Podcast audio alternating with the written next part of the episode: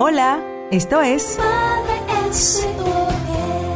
el podcast. En esta edición del podcast de Madre SOS Radio quiero compartir contigo una reflexión que me encanta porque refleja y nos enseña que nosotros como madres y padres necesitamos guiar a nuestros hijos para que entiendan que la vaca no da leche, que para que dé leche hay que ordeñarla y para ordeñarla hay que levantarse bien temprano y hacer un proceso.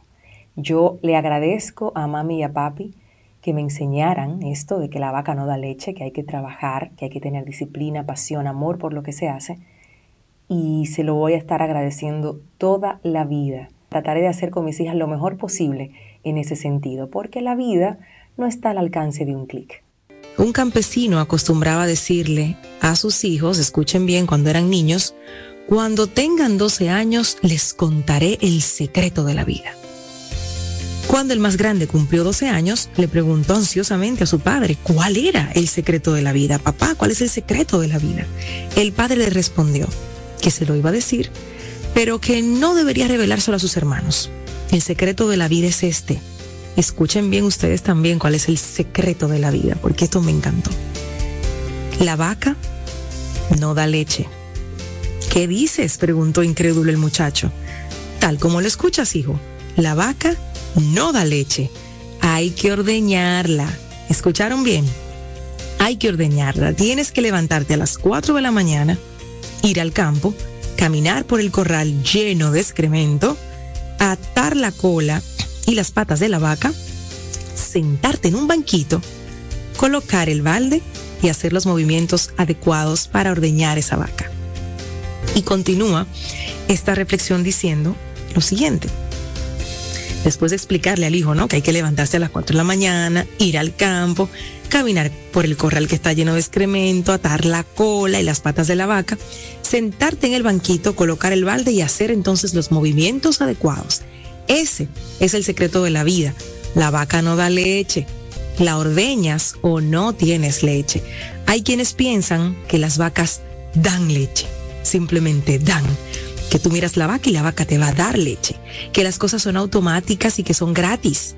Deseo, pido y obtengo. Hay quienes piensan que las vacas dan leche, que las cosas son automáticas y gratuitas. Y no, mi amigo y mi amiga.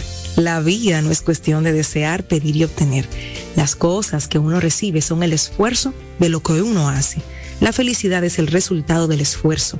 La ausencia de esfuerzo entonces genera frustración. Así que recuerden compartir esto con sus hijos desde muy pequeños, este secreto de la vida, de que las vacas no dan leche, hay que trabajar por ello, hay que hacer el proceso, hay que ordeñarlas. Y para ordeñarlas hay que madrugar.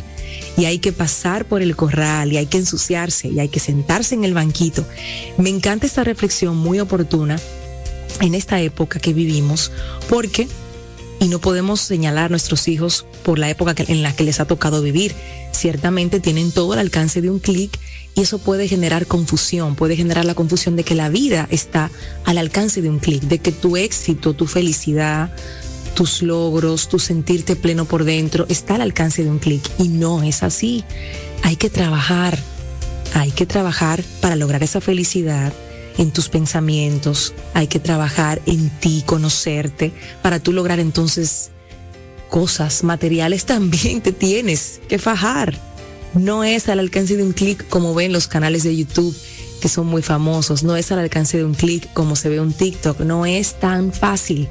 Y estas conversaciones hay que tenerlas con nuestros hijos y hay que también en la práctica y en la cotidianidad hacerlos entender con el ejemplo de que, de que las cosas no se obtienen de una forma fácil. En estos días conversaba con un grupo de madres y bueno, algunas decían que, que si tienen la posibilidad de comprarle el carro a sus hijos ya cuando estén adolescentes en la universidad, pues lo van a hacer porque, porque no quieren que sus hijos pasen trabajo. Y, muy bien, si, si ese es tu punto de vista, pues súper está súper.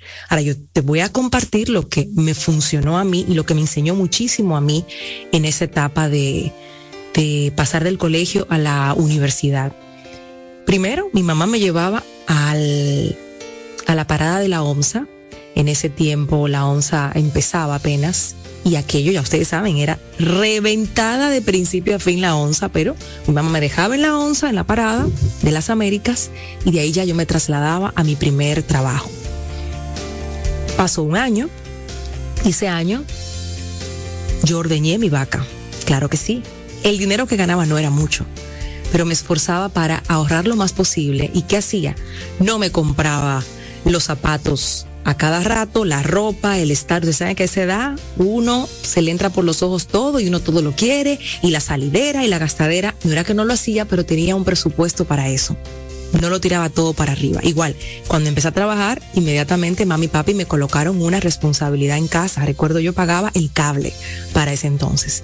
Y esa era mi responsabilidad, porque las vacas no dan leche hay que ordeñarlas. Entonces, cuando ellos vieron mi esfuerzo de que yo llevaba mi comida todos los días al trabajo, y recuerdo que Seferina, donde quiera que esté, le mando muchas bendiciones, comprábamos y Miki, que en gloria esté, comprábamos guineíto, comprábamos yuca, comprábamos, teníamos víveres siempre en la cocina del, del trabajo y Seferina nos hacía eh, servía los víveres y nosotros llevábamos que si embutidos o quesos o lo que sea. El punto era no tener que comprar comida todos los días en la calle porque el presupuesto se dispara muchísimo y el que come en la calle todos los días no me deja mentir.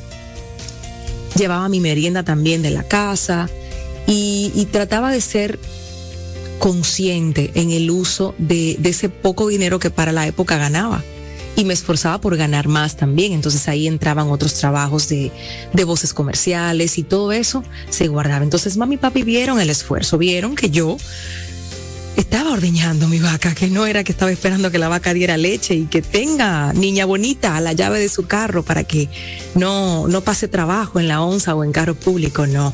Cuando ellos vieron eso dijeron, ok, eh, mi hija, cuando llegues a este monto, entonces vamos a buscar el vehículo que tú puedes pagar y te vamos a ayudar con lo que te falte.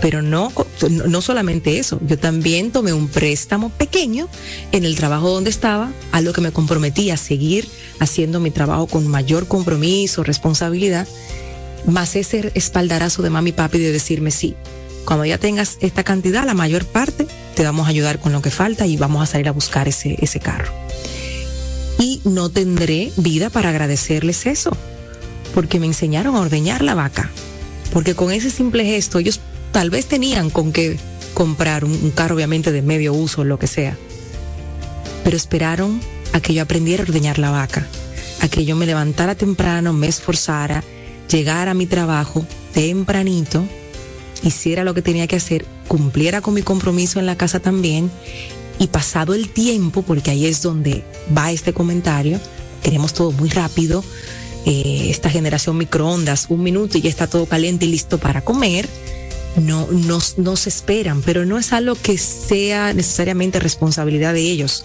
Nacieron en un mundo donde las cosas están así, al alcance de un clic, todo muy rápido.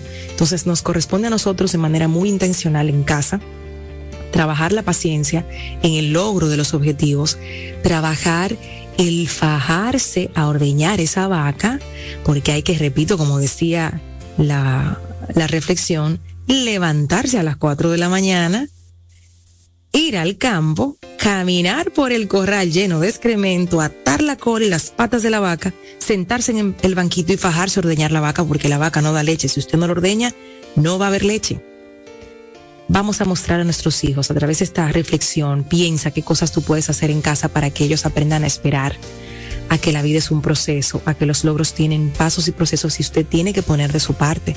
Sentado en una mecedora mirando para el techo, no va a ocurrir nada en su vida.